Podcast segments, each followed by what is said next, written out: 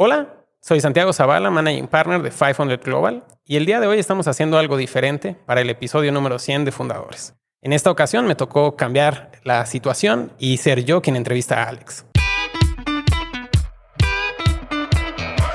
Hola, soy Alex Galvez y esto es Fundadores, el podcast donde me dedico a tener conversaciones con fundadores de startups latinoamericanas para deconstruir sus experiencias, su historia, sus errores, sus aciertos y así encontrar los aprendizajes, herramientas e inspiración que tú puedas aplicar en tu día a día. Bienvenido. Este no es un episodio normal de Fundadores.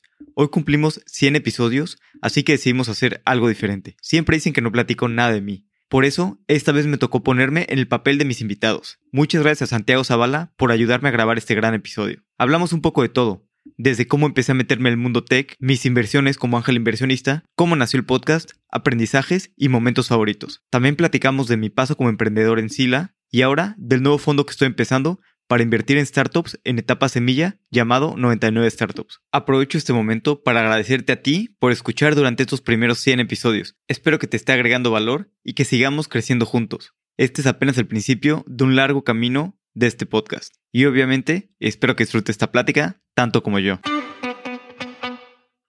Hola Alex, ¿cómo estás? Todo bien, muchas gracias Santiago. Y gracias por animarte a grabar el episodio 100 conmigo.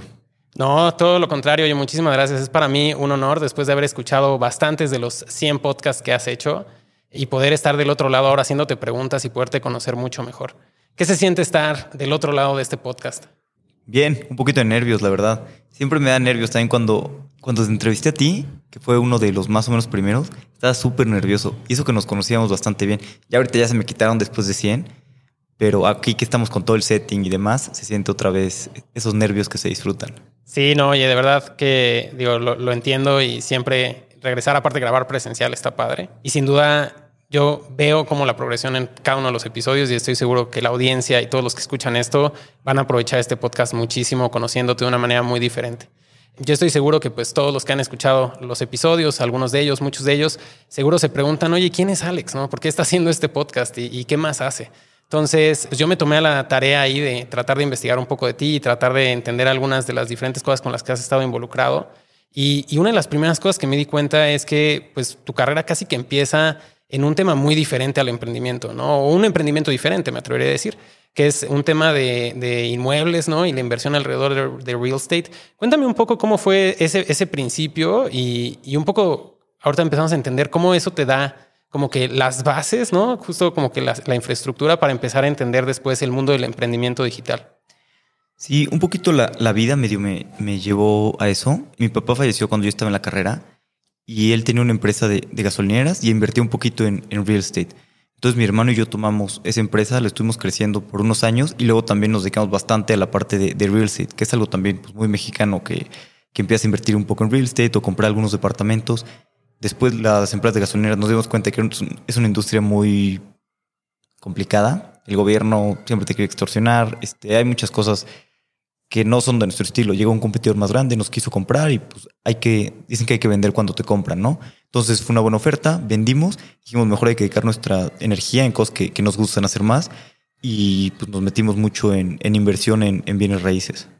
Oye, y en todo ese proceso, digo, de entrada, pues qué, interesante, ¿no? Como un momento pues tan fuerte, ¿no? De vida y de cambios te lleva a, iniciar en ese momento pues una carrera de tratar de generar negocios y me imagino mucho ese mindset como de inversión, ¿no?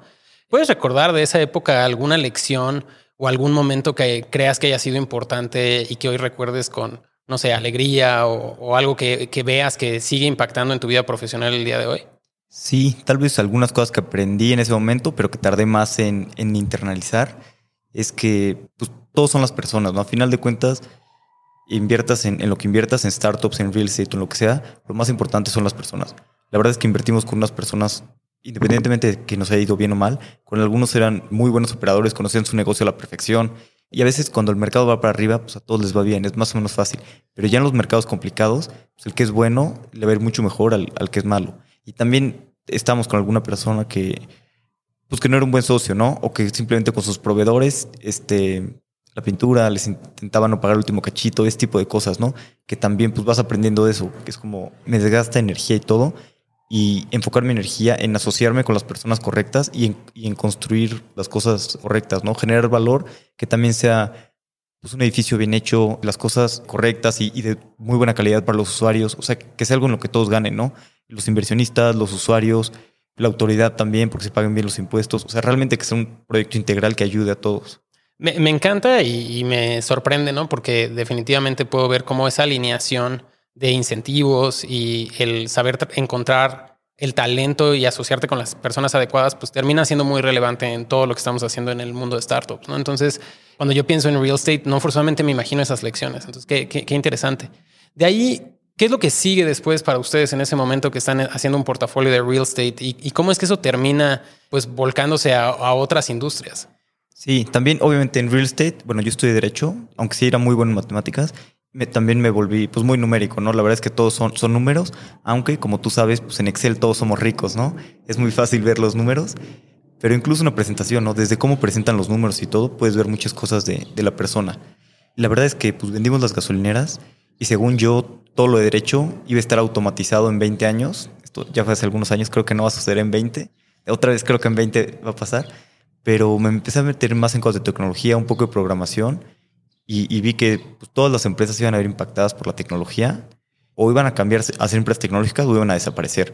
Me empecé a emprender a programar y me empecé a, pues, hablar con algunos fundadores, empezar a como que buscar empresas y como que hablar con empresas. También tenía un poquito de tiempo libre porque habíamos vendido la empresa de gasolineras y esto me gustaba, entonces empecé a pues, como hablar ahí con founders, ir aprendiendo este, pues, poco a poco y, y, con muchos errores, ¿no? Con muchas personas fuimos aprendiendo en este mundo.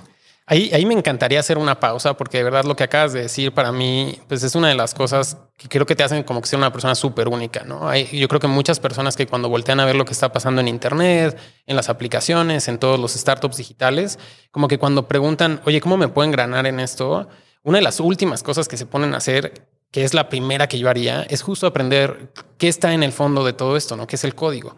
Entonces cuéntame un poco cómo fue esa experiencia de venir, de estar haciendo derecho y gasolineras y real estate a meterte al código, ¿no? Y aprender algo que me imagino que pues se imaginaba, yo quiero pensar un poco ajeno a lo que venías haciendo. Sí, sí, es totalmente, pues como dices, fue, es lo, lo primero que me pareció, lo más, es muy curioso que casi nadie en México, ¿no? Todos son muy, muy numéricos y demás, y no se da aquí tanta importancia a la tecnología, al código, que pues, es lo más importante de, la tecnología. Pues fue retador, como que no me, tampoco es tan difícil, o sea, sí, pero no le dedicaba el tiempo de aprender súper bien y luego medio como que volví a olvidar y, entonces me costó mucho trabajo aprender, o sea, más que el, que me haber costado, pero ya una vez aprendiendo es muy padre poder hacer las cosas tú mismo, crear cosas de la nada. Y por otro lado también aprendí que, que no soy tan bueno en eso yo, que agrego más valor en otras cosas. Luego tomé un curso de, de Iron Hack que me ayudó bastante a acelerar eso, pero había otras personas que aprendían mucho mejor. Y, y dije como, ah, bueno, pues yo agrego más valor en otras cosas. Está muy bien entenderlo y todo, pero pues no voy a ser el, el, CTO y el superprogramador. Mejor concentrarme en, donde sí agrego mucho valor y complementar con alguien que agregue valor en otras cosas. Claro, pero aún así me imagino que el poder entender el lenguaje, más o menos como cuáles son los retos, cuál es el proceso, pues te da un superpoder que no tenerlo, pues te hace ver las cosas de manera diferente, ¿no? Sí, sobre todo son modelos mentales, ¿no? Como todo en la vida. Yo estudié Derecho, que es una carrera que pues, podría decir que ya no uso, pero pues como todas las carreras, te da modelos mentales que te ayudan a, resolver problemas y, sí, básicamente eso. Y es una herramienta más la programación, aunque no programe, pues aprender a pensar de esa forma y a resolver problemas de esa forma. Claro. Oye, y de ahí, ¿cómo es que terminas? Digo, porque yo creo que cuando primero te conocí, justamente en mi mente estabas haciendo inversión ángel, ¿no? Y esos fueron los primeros contactos que tuvimos en algún momento. ¿Cómo pasas de ese momento donde estás aprendiendo a programar y habías hecho pues todo ese proceso de gasolineras, real estate, a estar haciendo inversiones ángeles en startup? Sí, fue un poquito al mismo tiempo el, aprender a programar y empezar a hacer eh, inversiones ángel. Pues la verdad es que empecé pues, buscando empresas que me latían, las contactaba, luego empecé a ir a, los demo days y algo que aceleró mucho mi, pues, mi aprendizaje fue conocí a otra persona que estaba haciendo inversiones ángel en un evento y él me dijo que conocía a unas personas de un fondo que le habían ayudado y al día siguiente le escribí por LinkedIn que, oye, ¿me los puedes presentar? Y ya me presentaron a, Sergio y a Jonathan de Investo en ese momento. Y la verdad es que mejoró muchísimo mi, aprendizaje, ¿no? O sea, tipo, yo estaba jugando en, en la Liga C, ahí medio aprendiendo. Y pues ya como que empecé a ver lo que era posible, cómo se tenían que hacer las cosas. Y pues me ayudó muchísimo a, mejorar. Y también por eso me gusta ayudar a las personas que están empezando a, a invertir para que tengamos más personas que, pues, que lo hagan de la manera correcta. Oye, ¿y qué fue lo que te llamó la atención de lo que estaba pasando en el ecosistema? Porque digo, en ese momento me imagino que, digo, entiendo que te llamaba la atención la tecnología, pero seguro hubieras podido hacer miles de cosas, ¿no? ¿Cómo, ¿Qué fue lo que te hace pensar, debería darme un portafolio de inversiones ángeles y de alguna otra manera, cómo veías el ecosistema en ese momento que era atractivo para empezar en esa, en esa profesión? Pues no sé, a mí me pareció muy claro que eso era el futuro. Este, tal vez viéndolo, tal vez no era tan claro en ese momento, pero había como mucha mucho ánimo, mucha emoción en, el ecosistema.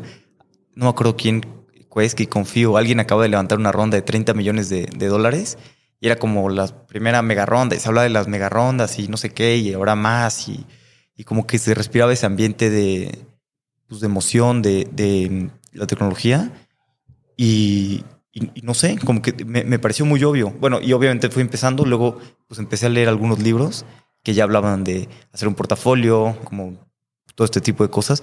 Y ya fui, pues fui aprendiendo un poquito con los años. Oye, y cuando tú piensas en, en la experiencia que traías, ¿no? De, habías mencionado que pues analizabas los números de, de, un proyecto inmobiliario y tratabas de encontrar a las personas correctas que te dieran confianza, ¿no? Y que podían operar. Y, y, de repente llegas a este mundo de startups que, pues de alguna u otra manera, pues había toda esa emoción, estoy seguro, pero también quiero pensar que se sentía menos madura la industria, ¿no? ¿Cómo, es esa experiencia de, empezar a tratar de, hacer esas primeras inversiones? Estaba bastante menos madura, pero también, como yo no sabía nada, tampoco me daba cuenta.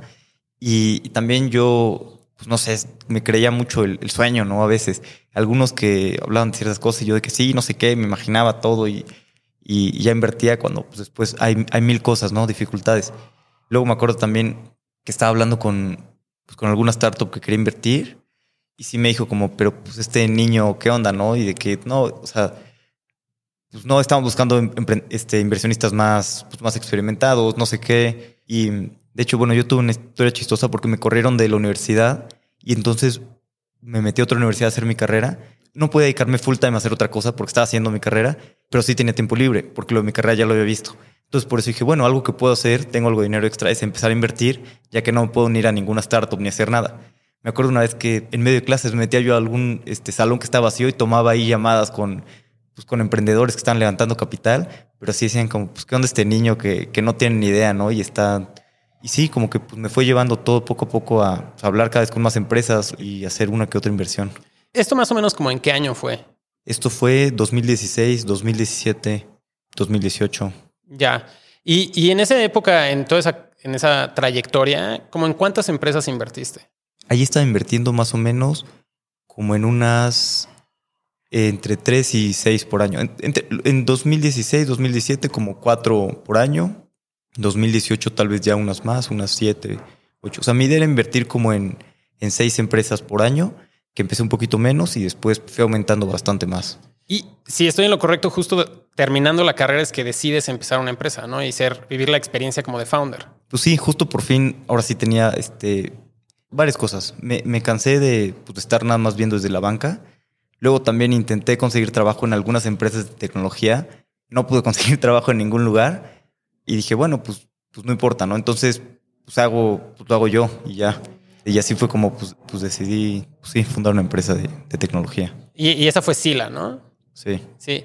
¿Cómo, ¿Cómo tomas la decisión? O sea, hay, muchísimas cosas interesantes en ese momento, ¿no? Porque pasar, como dices, de estar en la, ni siquiera en la banca, ¿no? Más bien como en, las gradas, echando porras, a, realmente pararte en el campo y decir, ahora esto depende de mí, lo voy a, lo voy a operar.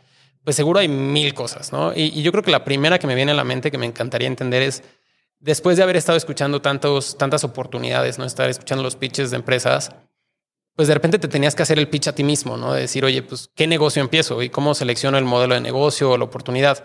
¿Cómo fue ese proceso de seleccionar específicamente, pues, qué iba a ser este startup? Pues tenía un amigo con el que siempre rebotábamos ideas de startup y al final, pues, nos gustó el modelo de, de porque es un, modelo que, generaba revenue desde el principio y como varias otras cosas que nos gustaron. Claro que siempre lo que haces tiene tiene pros y contras, ¿no? Tal vez no evaluamos tanto algunos contras y, nos sobrevaluamos algunos pros, que también es algo muy común, ¿no? Que, que, pues, que le pase a los emprendedores. También hicimos un MVP sencillo y como que nos empezó a ir bien, empezó a funcionar muy bien con los usuarios, le encanta a los usuarios. Entonces dijimos, bueno, pues por ahí por aquí hay que irnos. Claro. ¿Y, ¿Y cómo fue esa experiencia de cambiar de estar pues literalmente evaluando proyectos a estarlos operando. O sea, y, no sé si ahí hubo como algunas lecciones que, que, hoy volteas a ver y dices, híjole, me hubiera encantado saber esto, o, qué te dejó esa experiencia de ser founder. Sí, pues sobre todo mucha empatía. Al principio, la verdad es que tenía muchísimo estrés.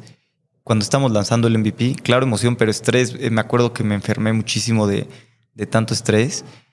Y bueno, luego este, pues tú sabes, ¿no? Levantar capital y todo eso es un proceso súper estresante, súper cansado. Y también, pues hay muchos fondos en Latinoamérica que la verdad es que no tienen, no es que no tengan tan buenas prácticas, pero pues no te contestan, o siempre te, no, no se atreven a decirte que no, o todo ese tipo de, de, prácticas que son muy estresantes para los fundadores. La verdad es que me ayudó mucho pues, entender todo esto mucho mejor y tener mayor empatía. Y además, pues por más que yo he visto muchos founders crear cosas y hacer cosas, pues cada founder es totalmente diferente y, y digamos que hicimos muchos errores de, pues, de los típicos que, que, que, todo el mundo hace, ¿no? Además, es curioso, ¿no? A veces estás con muy buenos founders y los ves ejecutar y todo, pero tú crees que tú puedes ejecutar igual y pues, pues no, tal vez tú no puedes igual, ¿no? Como que cuando ves un chef muy bueno, tú crees que, o que es tu amigo, pues tú crees que tú también puedes cocinar bien y, y, y no, no es así, ¿no? Claro. Oye, no, pues definitivamente creo que vivir esa experiencia, pues es, como dices, un, un motor de empatía, ¿no? Definitivamente. Y, veo que como que la otra cosa, y que pues justamente es lo que estamos haciendo el día de hoy en este momento al grabar este podcast, como que la otra cosa que emprendes en ese periodo de tiempo es justamente crear este podcast, ¿no? Fundadores. Cuéntame, cuéntame un poco cuál fue la lógica de decir, oye, pues también quiero ser un generador de contenido y de alguna otra manera, pues aventarte otro proyecto. Sí, es que fue un proyecto que medio se me ocurrió antes de, de, empezar la startup. Un poco dije, bueno, lo voy a hacer, lo voy a intentar. Ya pasaba pues, mucho tiempo hablando con, con founders, con emprendedores, y dije, como si yo hubiera conocido todo este mundo antes y hubiera aprendido antes, probablemente hubiera tal vez estudiado otra cosa y tal vez creado cosas desde antes. Entonces, pues mientras más contenido en español existe y más personas puedan descubrirlo antes, más grande puede ser el, el ecosistema. Pero desde que lo decidí hacer a que lo empecé a hacer, pues tardó como un, un, tiempo, ¿no? Bastante tiempo. Luego ya había comprado la grabadora y es como, bueno, pues ya compré la grabadora y ya me gasté una lana. Al menos tengo que hacer, pues 10, ¿no? O algo para, pues, para... Dije, no quiero ser la típica persona que, ah, yo, yo iba a hacer un podcast, ah, yo tenía ganas.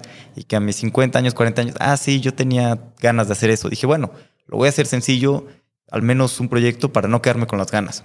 Y ya lo hice. Y después también como los primeros episodios los grabé medio mal fue como, puta, pues ya lo hice, pero no puedo nada más dejar los que están mal. No puedo, o sea, no puedo estar tan mal, que, porque aparte, pues no había conseguido trabajo. Este, o sea, anteriormente, pues me habían corrido a la universidad, ya fui a la otra. Luego conseguí trabajo, no había conseguido trabajo. Hice mi podcast, grabé todo mal. Como, puta, pues, o sea, al menos tengo que grabarnos bien y hacerlo bien, ¿no? Como que quitarme ese, ese pues, mal sabor de boca. No, y una vez más, felicidades. Grabar 100 episodios, pues no es nada sencillo, ¿no? Y Realmente creo que has tenido unos invitados espectaculares y creo que, como bien dices, pues sirven para inspirar a más personas, compartir ese conocimiento, pues realmente motivar a que más gente se pueda acercar a este, a este mundo del emprendimiento. Así que de verdad, de, parte de todos los que escuchamos este podcast, muchas, muchas gracias. Me queda pues casi como, como, como fan del podcast, como que algunas preguntas, ¿no? De decir, oye, ¿cuáles han sido como que los momentos más, más padres que has vivido en estos 100 episodios?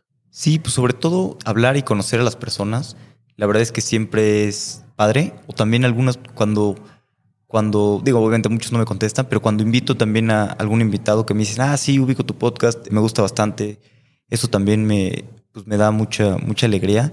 Algo que me dio mucha alegría una vez fue una empresa de Argentina en la que había invertido, Mudafy, con Franco. Me dijo, ah, estuve escuchando tu podcast, pero ya vi que entrevistaste la competencia y a nosotros no, no seas cabrón.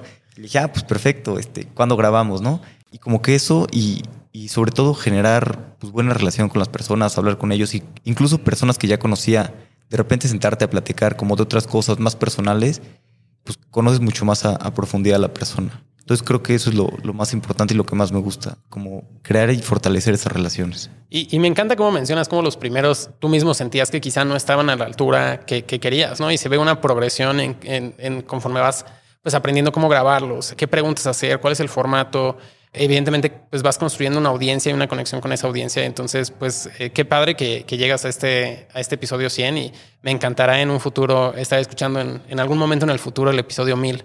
Y sin duda, me encantaría saber, o sea, desde tu punto de vista, ¿qué sigue para fundadores?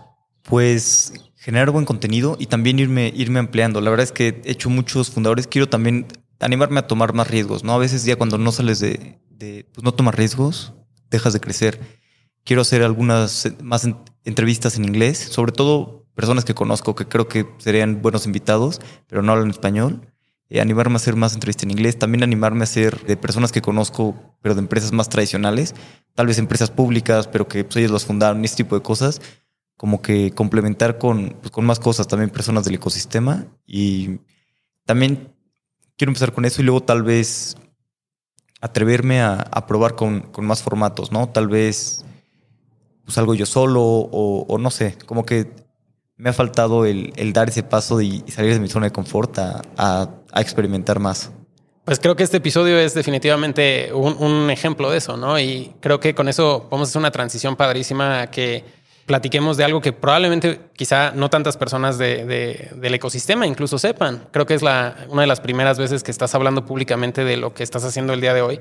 Y entonces pues, está padrísimo que podamos realmente conocer, pues, aparte del, del, podcast y de lo que has hecho como inversionista ángel y como emprendedor, ¿qué sigue para ti? Porque entiendo que, que estás iniciando un proyecto muy interesante y muy ambicioso. Sí, la verdad es que a mí me, me encanta invertir pero después yo sentía que un inversionista que no ha emprendido, pues como que, pues que, le va a ser un emprendedor y qué va a ser.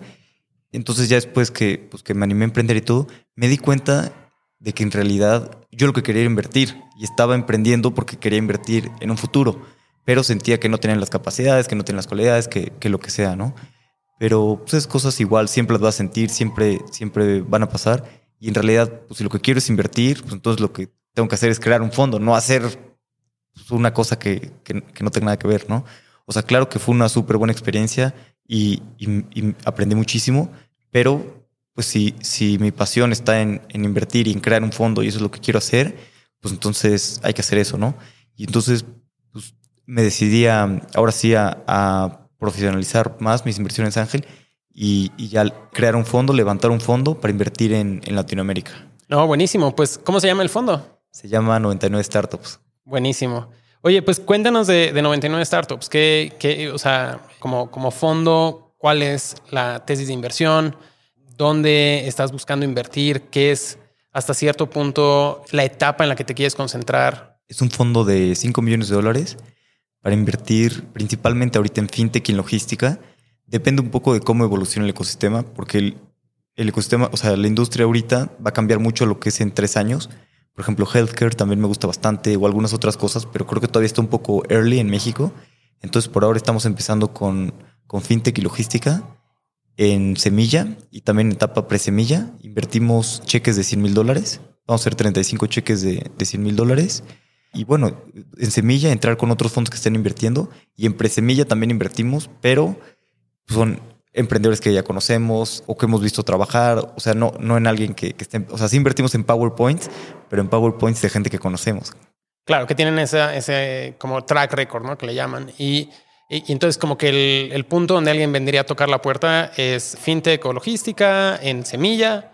Ya con tracción, ya con, con ventas mensuales, teniendo un crecimiento mensual, pues quién sabe, 15, 20%, depende, depende de lo que estén haciendo, pero ya con ventas reales y sobre todo con usuarios felices.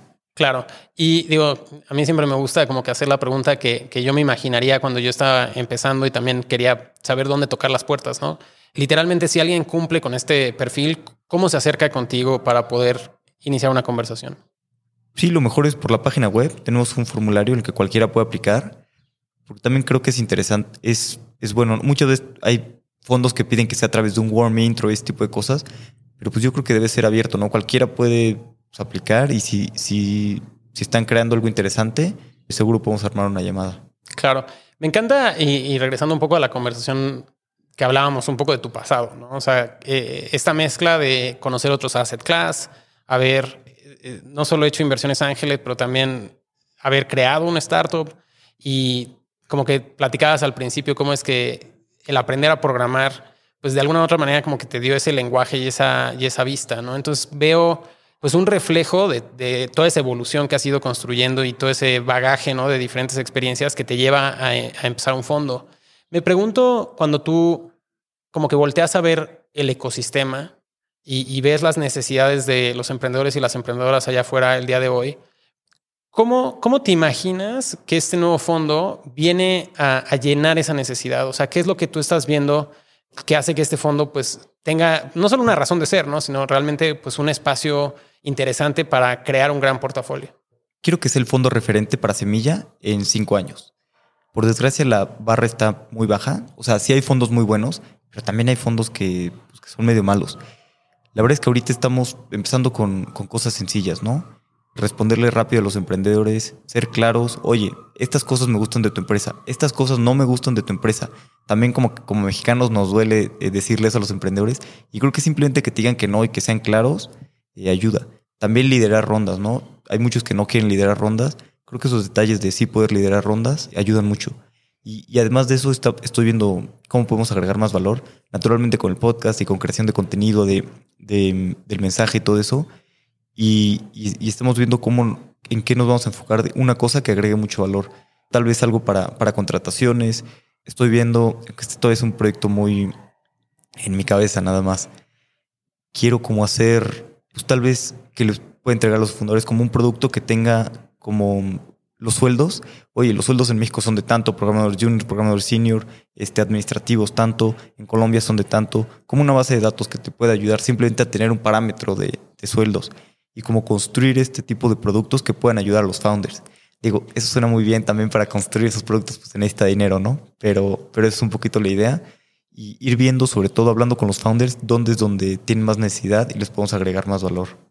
Personalmente, el haber yo de mi lado empecé un fondo en 2011 y una década después seguir empezando un fondo, ¿no? Y seguir teniendo esas ideas. Te puedo compartir que empezar un fondo es bien difícil, ¿no? Y, realmente, pues te, te, aplaudo mucho el esfuerzo de hacerlo. Creo que desde, desde el camino y el track record que traes, tanto como persona como en la parte de inversión, me parece bastante interesante. Me da un poco de curiosidad. Primero, confirmar simplemente para que cualquiera que esté escuchando esto pueda saberlo. Cuando hablas semilla, hoy enfocado en estas industrias, quizá en el futuro en más industrias. Geografías, estamos hablando Latinoamérica, el mundo. Latinoamérica solamente. Y de hecho, casi Spanish speaking Latam. Brasil sí estamos abiertos a invertir en Brasil, pero la verdad es que no tengo tan buena visualización. A menos que sean unos founders que, ya conozco increíbles o que por alguna razón lo veamos, invertimos, pero, pero no es el foco. Más bien México, Colombia, Chile, cualquier lugar de Latinoamérica. Súper. Y un poco ¿Por qué empezar con estas dos industrias? Y, me da mucha curiosidad porque, porque creo que aparte son dos industrias muy diferentes, ¿no? FinTech quizá más, pues ahora sí que en el centro, ¿no? Donde está todo el spotlight de inversión, la industria número uno donde ha recibido pues más inversión. Me atrevería a decir casi todos los unicornios este, en la región tienen algún componente importante de FinTech. Y me imagino que quizá, pues eso es una mezcla de oportunidades, pero también debe haber como que más jugadores invirtiendo en FinTech, sobre todo internacionales. ¿Cómo, ¿Cómo fue el proceso de, decidir fintech y qué en fintech es lo que ves hoy que te llamaría la atención? Pues, a pesar de que hay muchas empresas en fintech y mucha inversión, todavía hay mucha necesidad y, sobre todo me gustan los, los plays de infraestructura. Realmente cosas que estén creando la infraestructura para, para el futuro, tanto en logística como en fintech, o modelos de negocio que sean muy buenos para Latinoamérica. Por ejemplo, ahorita invertimos en una empresa que se llama Ozone Mobility, que es como Kavak para motos usadas, que ayuda a que todos los gig economy workers puedan comprar motos, que es un modelo que pues, en Europa no, no funcionaría para nada, ¿no? Las ciudades son chicas, no se necesita y las personas sí tienen acceso a crédito. Aquí las ciudades son megaciudades y lo que gana un gig economy worker de usar la bici a usar la moto cambia muchísimo. También no tiene acceso a crédito, entonces creo que es un modelo ideal para Latinoamérica. Como este tipo de cosas que sean modelos que funcionen muy bien en Latinoamérica. Ya. Y digo, este ejemplo que me das justo como que le pega a las dos industrias, ¿no? Pero, pero cuéntame un poco de qué estás viendo en movilidad y en logística que, que pareciera también ser parte importante de, de, Latinoamérica. Pues creo que todavía, a pesar de que ha crecido mucho la, logística y la movilidad, pues todavía es un problema enorme y que no se compara nada con la infraestructura que existe en Estados Unidos, en Europa, en China. Entonces, creo que también teniendo una mejor logística, eso va a ser como va a permitir que muchísimas otras industrias se, desarrollen mejor. Súper. Y no sé, o sea, como que una de las preguntas que a mí me, surgen, ¿no? Del punto en el que estás justo ahorita, es que justo vas a hacer las dos cosas, o sea, vas a seguir invirtiendo, pero también un fondo, pues lo tienes que operar, ¿no? Tienes que tener un equipo, tienes que, de alguna otra manera, cuando tú estás haciendo las inversiones con tu propio dinero, pues tú eres tu propio jefe, ¿no? Pero hoy, pues tienes también que tener un fiduciary duty a ciertos inversionistas.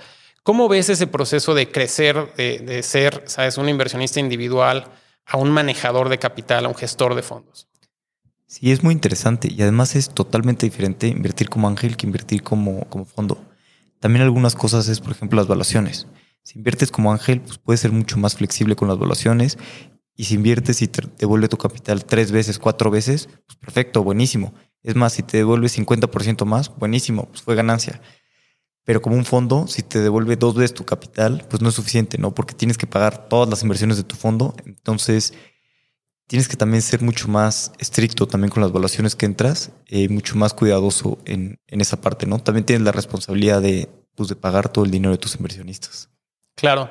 Y, y del lado de operación, ¿qué tanto, o sea, como que cuando tú tienes un portafolio como Ángel, pues me imagino que no, no forzosamente hay una promesa clara hacia las empresas de qué valor les vas a dar. Evidentemente, seguro les tratas de ayudar lo más que puedes, pero como un fondo, y incluso mencionabas como esta parte de liderar rondas, ¿Cómo, cómo, ves que es la propuesta de valor de, de, lo que estás construyendo hacia las, hacia las empresas y cómo escalas eso también de tu lado? Sí, todavía seguimos construyendo bastante la, la promesa de valor. Digo, empezamos con cosas sencillas. También el, el, poder liderar rondas y simplemente alguien que te apoye en esos momentos puede ser bastante, bastante importante.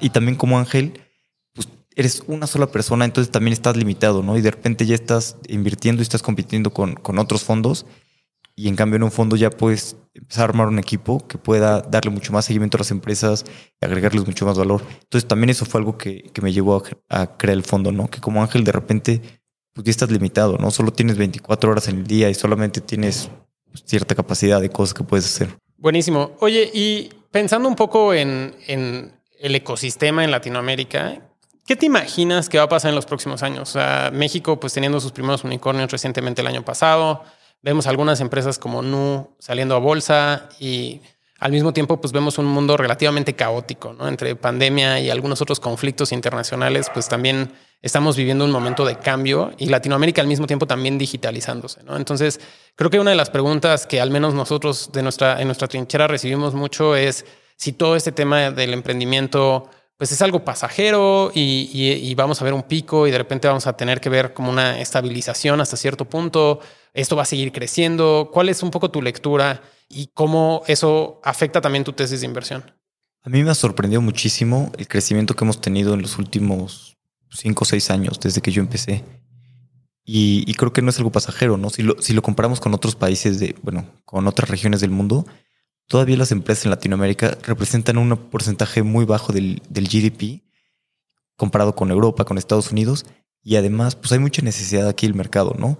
La verdad es que tenemos oligopolios en casi todas las industrias. Las personas están muy mal atendidas. Entonces creo que hay mucho espacio para que sigan creciendo empresas, digo, tanto tradicionales como, como tecnológicas. Nada más que la cosa es que las empresas tecnológicas pues tienen mucho más escala, unit, unit economics mejores. O sea, la, la, tecnología es una herramienta que te ayuda a crecer mucho más rápido. Pero yo estoy muy emocionado por lo que se viene en, Latinoamérica. Creo que esto apenas es el comienzo y, y como hay, hay, muchas personas que todavía tienen un poquito de, de, no que tengan dudas, pero como que se habla mucho de, de las grandes exits, ¿no? Que pues todavía no están aquí, pero es como, bueno, si ves todo lo que hemos avanzado en los últimos cuatro años para acá, pues seguramente en los siguientes este, seis años eh, no tenemos nada de que preocuparnos de que va a haber grandes salidas, ¿no? No, y me encanta porque hace rato, literalmente, la frase que dijiste que era que para ti era obvio, ¿no? Que, que venían ciertas cosas positivas y ahora te escucho con esta visión de ver cómo ha cambiado el ecosistema y lo que puede venir para adelante y comparto ese optimismo, ¿no? Dentro de ese optimismo me imagino que también debe de haber pues específicamente ciertas industrias que podrían ser las siguientes en agregarse a tu, a, tu tesis, ¿no? Aparte de fintech y, logística, ¿cuáles son las otras industrias que te imaginas que pronto deberías de empezarles a poner un poco de, atención?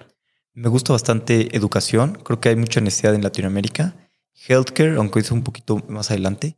También todo lo que tenga que ver con, con real estate, PropTech, eso me gusta bastante. También es un asset class que pues que hay mucho valor ahí, que no lo toca la tecnología. Bueno, ya hay bastantes empresas que lo están haciendo. También tengo algo de, expertise ahí. Entonces es otra industria que me gusta bastante.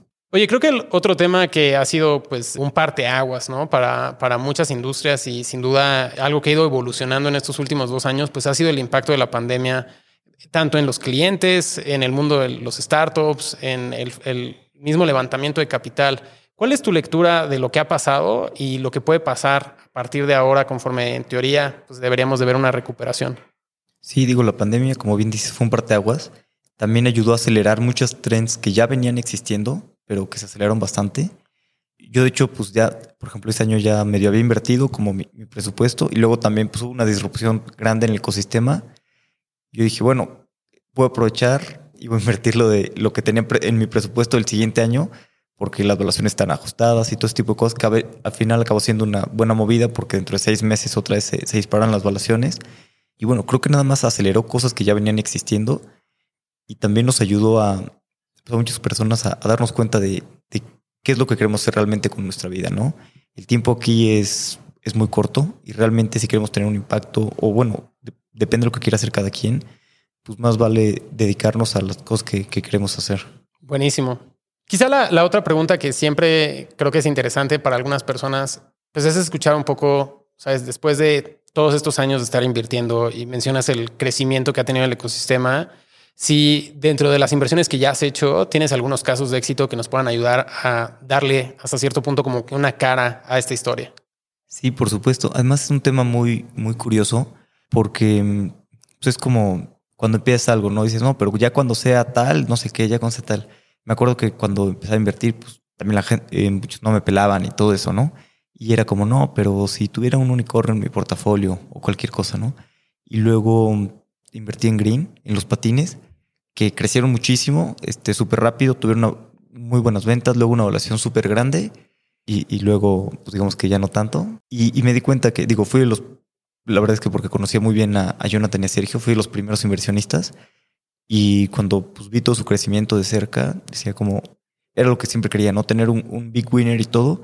Y en realidad sigo siendo la misma persona que hace un año, sigo siendo tanto, o sea, ok, tal vez ya me, pelan más y, todo, pero pues, sigo siendo exactamente la misma persona, ¿no? Realmente el, tener esos casos de éxito pues, no va a cambiar nada, ¿no? Lo que sí cambia la cosa es hacer buenos procesos, ayudar a los founders, estar con cada founder que, que puedas y ayudarlo, ¿no? Entonces, como que estaba muy clavado yo en, en, tener algo que consideraba como éxito y ya que estaba pues, muy cerca de ese éxito, me di cuenta que en realidad pues, no, no era ninguna diferencia, ¿no? Yo seguía siendo la, la misma persona. Me, encanta como súper estoico, ¿no? De decir, oye, pues realmente como inversionista, pues como que realmente es lo que hago en el día a día, lo que de alguna u otra manera va a reflejarse en retornos en el futuro.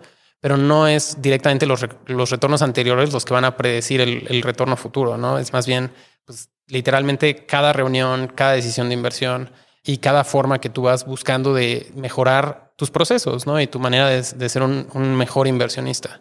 Sí. Pero bueno, además, ya regresando a la pregunta que me habías hecho, para que no se vea que no, no hay casos de éxito, pues bien, la verdad es que es, es curioso, porque a pesar de que llevo muchos años, mi portafolio sigue estando muy joven. Algunas de las que hice al principio, pues también a veces no está, o sea, no son los, los big winners. Y este último año, estos últimos dos años he hecho varias que yo creo que van a ir muy bien, pero todavía es muy, muy temprano. Pero bueno, algunas en las que he invertido que, que han ido muy, muy bien. Por ejemplo, Clara, que, que, va muy bien. La verdad es que me encanta el producto, resuelve una necesidad muy grande, que es una tarjeta corporativa para empresas. También desde que conocí a Jerry, pues ya era como su, su cuarta empresa, este, una persona muy inteligente Digo, los dos founders son, son muy inteligentes y ya tenían bastante experiencia. También Fintual, en su momento, digo, ahorita van muy bien, pero pues llevan, llevan años. Yo me acuerdo que cuando invertí, pues iban a abrir en México en tres meses, cuatro meses. Y tardaron como dos años, dos años y medio, hasta tres años, no recuerdo bien, en, en abrir en México. Digo, ahorita levantaron su serie B con Secoya, iban muy bien y los números se, se ven muy bien, pero pues, pues, fueron años, ¿no? Yo invertí, sus números son públicos, eh, de cuando tenían creo que 6 millones, 4 millones de dólares under management y ahorita creo que tienen 800 o no sé cuánto. O sea, han tenido un crecimiento impresionante, ¿no? Que además, sobre todo, o sea, sí, las evaluaciones es, es bueno que levanten rondas posteriores, pero lo que importa es el crecimiento y que estén, que tengan muchos clientes felices. Es más, si no levantan dinero y no levantan muchas rondas, pues mucho mejor, porque no se diluyen. O sea, mientras sigan creciendo y no necesiten capital, es mejor. También otra que me gusta mucho es a que van muy bien, son, son un buy now, pay later. O sea, van muy bien y todavía tienen mucho potencial. También ahí me gustó que era un amigo que iba conmigo en, en preparatoria, Alex Villand. Entonces él vio que, pues, que yo estaba invirtiendo y ya pues, acabamos hablando. Fue en plena pandemia y pues creo que fue de sus, de sus primeros inversionistas. La verdad es que un equipo increíble, pero como era plena pandemia, era más difícil levantar capital y pues de eso me siento también bastante orgulloso porque siempre da, siempre da gusto que, pues, que a un amigo le vaya bien. Claro, no, oye, pues qué buenos ejemplos y sin duda enhorabuena. Me, da muchísimo gusto después de ¿sabes? haberte visto en el ecosistema todo este tiempo y haber seguido ¿no? la, pista en, varios de estos proyectos, pues ver que termine en un fondo el cual pues evidentemente le va a traer, como tú decías hace rato, que, que tenemos poco tiempo aquí, que tenemos que buscar los que queremos, ¿no? Y, y, tú lo mencionabas como en esa primera persona, tener un cierto impacto, ¿no? Entonces, ¿cuál, ¿cuál es el impacto que te gustaría al final poder generar con este fondo? Es una buena pregunta, porque además el fondo, pues el impacto es, eres un, una pequeña parte en una gran empresa, ¿no? Pero tú eres el, alguien que, que ayuda, pero que en realidad eres pues muy poco, ¿no? El que está haciendo realmente las cosas son los emprendedores, los que están generando el impacto son los emprendedores. Y a pesar de que tú los ayudas y todo, pues tú acabas siendo una, una parte muy pequeña, ¿no? Y sobre todo me gustaría pues invertir en grandes emprendedores que crezcan las empresas y después que de esas empresas salgan nuevas personas a crear sus propias empresas y que estén resolviendo problemas interesantes en la región. Pero es curioso eso, ¿no? Que aunque, aunque te vaya muy bien, pues eres un, un pequeño granito de arena en, en una gran historia. Claro, eh, una, una, una contribución más en, en, una marea gigante de contribuciones que, que, todos los que están operando la empresa tienen que contribuir para que se alineen las cosas y poder ver esos grandes casos de éxito. Pero pues del otro lado, o sea, definitivamente una contribución muy valiosa, sobre todo en, en una etapa tan temprana donde quizá eres uno de los primeros que está creyendo y tomando riesgo en el proyecto, que a través de pues conexiones, consejos, ideas, este, sugerencias, lecciones aprendidas del pasado, pues realmente puedes ayudar a que esa contribución cambie la trayectoria de estas empresas, ¿no? Entonces definitivamente necesitamos a más gente como tú en el ecosistema. Me, me va a encantar pues ver, entiendo que ya estás invirtiendo desde este fondo, ¿verdad? Sí, sí, ya realizamos como cinco inversiones del fondo y pues ya estamos activamente invirtiendo. ¿Y faltan otras 25 más? Sí, otras 30 esperemos. Buenísimo. Otra cosa que me gustaría agregar es que también la gente siempre se acuerda mucho de los que los apoyaron al principio, ¿no? Y creo que aunque sea un cheque chico, mediano, pues puede ser la diferencia, ¿no? Cuando un founder está levantando dinero, que es súper complicado y estresante, el recibir ese primer cheque, pues creo que es una bocanada de aire fresco que, pues que, que siempre te ayuda muchísimo. Hay un, un, founder que invertí en Estados Unidos que hacían una cosa que, que me encanta, es algo así súper impresionante. Los vi en, en YC y como, wow, qué locura. Es una cosa de biotecnología que hace que las células, en vez de que hay unas cosas en las células que cada vez se hacen más cortas, y ellos hacen que cada vez se hagan más grandes. Entonces, en vez de que envejezcas, que como que rejuvenezcas. Pero lo, lo hacen con ratones y, ya está, ¿no? Ya sabes, pues mucha experimentación. Y yo nada los dije, ah, pues voy a platicar con ellos nada más por, pues, para aprender. Y como que no están pudiendo levantar capital porque no cuadraba en la tesis de ningún fondo. Y yo de que, ah, no, pues yo encantado, te invierto. Y siempre, siempre me, pues siempre me lo recuerda. Este John siempre me dice que, ah, no, buenísimo. Y nuestro primer inversionista después de YC, no sé qué.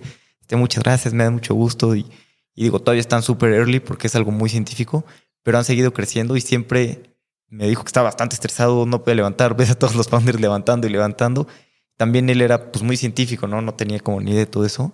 Y siempre, como que siempre me agradece eso y, siempre da mucha, mucha alegría eso. También yo, pues en, en Silas, siempre me acuerdo de, pues, de la primera persona que nos invirtió. Como que siempre pues, es una bocanada de refresco que, que te ayuda y te da, te da alegría. No te acuerdas de los que te apoyaron mucho en el principio. Sin duda, o sea, me dejas literalmente sin palabras porque, o sea, de toda la historia que hemos estado platicando ahorita, empezamos con real estate y platicabas de cómo uno tiene que alinear los objetivos y que todos en el proyecto pues vean ese beneficio. Y después platicabas un poco de, cómo encontrar a las personas correctas a través de, de, entender tecnología, entender código y más adelante pues vivir desde primera persona el, el ecosistema emprendedor con sus pues cosas buenas y cosas malas, identificando quizá áreas de oportunidades de algunos fondos que hoy pues tú puedas estar tomando esa bandera, ¿no? De decir, oye, pues hay que mejorar esto, hay que hacer, ¿sabes? Dar respuestas rápidas a los founders con retroalimentación, ser de esos primeros que crean en las empresas y que pues realmente pues alineen esos incentivos y que tú seas no solo la primera persona que creyó, sino que también te subas al barco y tomes el riesgo y trates de llevar estas empresas a un éxito, pues es algo impresionante y de verdad tanto por el episodio número 100 como por 99 startups, pues definitivamente creo que pues vienen unos años bien interesantes para ti. Gracias, Santi. Sí, espero que así sean y gracias a ti por pues, la inspiración. La verdad es que tú fuiste de las primeras personas que empezaron a hacer esto en Latinoamérica cuando era todavía 10 veces más difícil, yo creo, levantar capital, crear un fondo. Nadie sabía ni que era un fondo. Y digo, ahorita cada vez hay más fondos, que me da mucho gusto. Mientras más fondos, mejor. Pero sí, yo creo que ha sido una, una gran inspiración para mucha gente del ecosistema. No, muchísimas gracias y gracias por permitirme el día de hoy hacerte todas estas preguntas. Creo que con eso puede ser una excelente transición a lo que tiene siempre como el cierre de este podcast, que es pues hacer algunas preguntas, ¿no? Y, y digo, ahí creo que casi siempre son las mismas, pero tú puedes elegir algunas, así que pues vamos, vamos a empezar. ¿Cuáles son los libros que más has recomendado? Me gusta mucho leer biografías. Creo que ayudan muchísimo a inspirarte y a como aprender de otras personas. También lo bueno de las biografías es que las puedes leer muy fácil en, audio. Y otro libro que, que, me gusta mucho y que me gusta recomendar es el de, se llama Good to Great, porque habla de qué es lo que necesitan como las grandes empresas para, para ser grandes, ¿no? Que tiene una comparación muy buena de cómo, qué cambian las empresas para que realmente logren ser este, pues, grandes empresas. ¿Un par de biografías que recomendarías? Me gustan to todo lo que escribe Walter Isaacson, creo que es buenísimo. Me gusta mucho la de, la de Steve Jobs. La del fundador de Nike también se me hizo buenísima. O sea, no es de Walter Isaacson. Shoe Dog, ¿no? Shoe Dog, sí, sí, increíble. Que de hecho me lo recomendó Maya en el, en el podcast, Maya Dadu, y, y buenísimo el libro. Buenísimo. Oye, ¿qué creencia o hábito has cambiado en los últimos cinco años que ha mejorado drásticamente tu vida? Pasear a mi perro. A pesar de que pues, lo tengo que pasear porque pues bueno, por obvias razones. No me, da un poco de flojera porque lo paseo tres veces al día, que se empieza a volver esclavizante. Este, y luego, pues a veces era de que iba y regresaba rápido a mi casa a pasearlo y a otro lugar. Y luego estuve haciendo un recuento de cuáles son las cosas que, que más me gusta hacer y que más energía me, que más energía me generan y que más engage estoy. Y me di cuenta de que pasear de, a perro era de las actividades favoritas. Entonces también cambié mi mindset en vez de como, puta, qué flojera, tengo que pasear a cripto otra vez. Ah, buenísimo. Este es el paseo, lo disfruto y como que ya lo disfruto mucho más y ahora estoy, como que, como estoy consciente que lo disfruto, lo disfruto el, el doble. Tu perro se llama Cripto. Sí. Órale. No, no, no sé si esto termine llegando al podcast, pero para la edición, este, Alex trae una playera de, de, de Bitcoin en este momento. Sí. Tengo un poco de miedo de que Bitcoin acabe en el lado incorrecto de la historia con todo lo de Rusia como que no me quería poner mi playera, pero pues tampoco tengo tantas limpias, entonces. Oye, una opinión que tengas que poca gente comparta o algo que pienses que la mayoría de la gente piense distinto. Qué difícil pregunta, ¿eh? como que en algunas cosas soy muy contraria, pero de cosas muy, muy típicas. No creo en Dios, soy totalmente ateo, que eso pues creo que no es algo tan común en México, es bastante común en, pues en mis, con mis amigos de prepa es bastante común, bastante normal. También no creo mucho en, en, en las universidades, a pesar de que sí me encanta la educación, creo que tiene muchos problemas y tienen que arreglar muchas cosas. O sea, sí hay universidades muy buenas y me encantan. Primero estoy en la libre derecho, me encantó, aprendí muchísimo, pero también hay muchas cosas muy malas en las universidades. La gente es floja, los alumnos solamente van a tomar, o sea, ya sabes, como que es fiesta, nada más emborracharse. O sea, creo que hay cosas muy positivas, pero también se ha desvirtuado mucho de lo que debería ser. Entonces, pues sí, yo creo que ser ateo y como que no ser tan creyente de, de las universidades.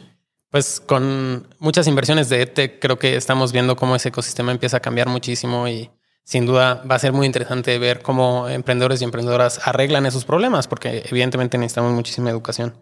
Oye, ¿qué es algo que creías muy profundamente hace 10 años que ya no crees que sea verdad? Que mm, hay que optimizar, como que antes optimizaba todo bastante y luego también por optimizar como que pierdes muchas cosas y a veces he empezado a aprender que como que la merma es parte de la vida. O sea, algunas cosas que te salgan mal, pues no sé, no compré esto mal, está bien y es merma y está bien y mejor dejo el error que no sé. Bueno, en las startups es muy claro, ¿no? Inviertes y la mitad quiebra, pero es parte del modelo y, está bien, ¿no? Como que hacer inversiones en las que también aprendas algo más que, que dinero.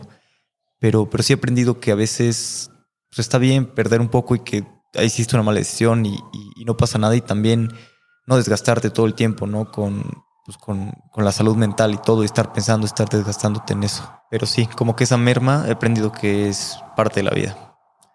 O sea, como que hay un diminishing returns conforme estás optimizando un problema, donde la, la última parte de optimización es probable que la optimización es más cara que el ahorro. Ahí está el chiste, ¿no? De que si estás, si nunca has perdido un vuelo, estás pasando mucho tiempo en los aeropuertos, ¿no? Este, pero bueno, por último, ¿Hay algún consejo que te dieron que te ha servido mucho? Sí, una vez un maestro, bueno, Era un notario que luego fue maestro en la, en la mm, universidad. Antes de entrar a la universidad, fui a, hablar con él, estaba viendo como qué universidad entrar y ese tipo de cosas. Y él me dio un consejo muy bueno. No me acuerdo si fue ahí o fue después. Pero eh, X, en la libre derecho las calificaciones son bastante raras. Se miden de otra manera. Como 10 se conoce, son tres sinodales. Entonces, como que cada uno te pone una calificación y es superior muy bien o pase. Entonces, 10 es tres superiores, que son que los tres dijeron que fue un examen superior. 9, 5 es dos superiores, un muy bien, luego es un superior, y, así va, ¿no? Más o menos. Pero el punto es que este maestro decía que, que hiciera todo en la vida de, de tres superiores. Si vas a hacer algo, pues hazlo muy bien, ¿no? Ponle tu mejor esmero, hazlo de la mejor manera. No sé, si vas a estudiar, pues no estés distrayéndote viendo la tele o lo que sea. Estudia bien, estudia tres superiores, ponle toda tu atención, hazlo bien. Si vas a hacer una película, pues ve- ponle atención a la película, no estés con el celular. De, haz, o sea, lo que estés haciendo, ponle toda tu energía, toda tu atención y enfócate y pues, hazlo lo mejor posible. No, pues qué buen consejo y definitivamente espero que este podcast haya sido de tres superiores, ¿no? Este, muchas gracias de verdad por darme la oportunidad de hacer un takeover y eh, pues cambiar un poco aquí la, la mesa, los micrófonos y poderte hacer todas estas preguntas. Para mí definitivamente fue un, un placer y un privilegio y estoy seguro que va a inspirar a muchísimas personas. Así que muchísimas gracias. Gracias a ti, Santi, por tomarte el tiempo y hacer pues, todo también, la investigación y, y todo. Oye, pues es que hay que hacer todo con tres superiores. Totalmente. Una vez más, quiero agradecer a Santiago Zavala por armar este episodio. Y también quiero agradecerte a ti por ser parte de los primeros 100 episodios. Espero que te haya gustado este experimento. Por favor, escríbeme en Twitter para saber qué opinas de este episodio y qué otro tipo de experimentos deberíamos de probar. Me va a dar mucho gusto seguir compartiendo esta nueva etapa del Fondo 99 Startups con muchos de ustedes como socios o como inversiones del portafolio. Como siempre, gracias por escuchar y por recomendarnos. Hasta la próxima.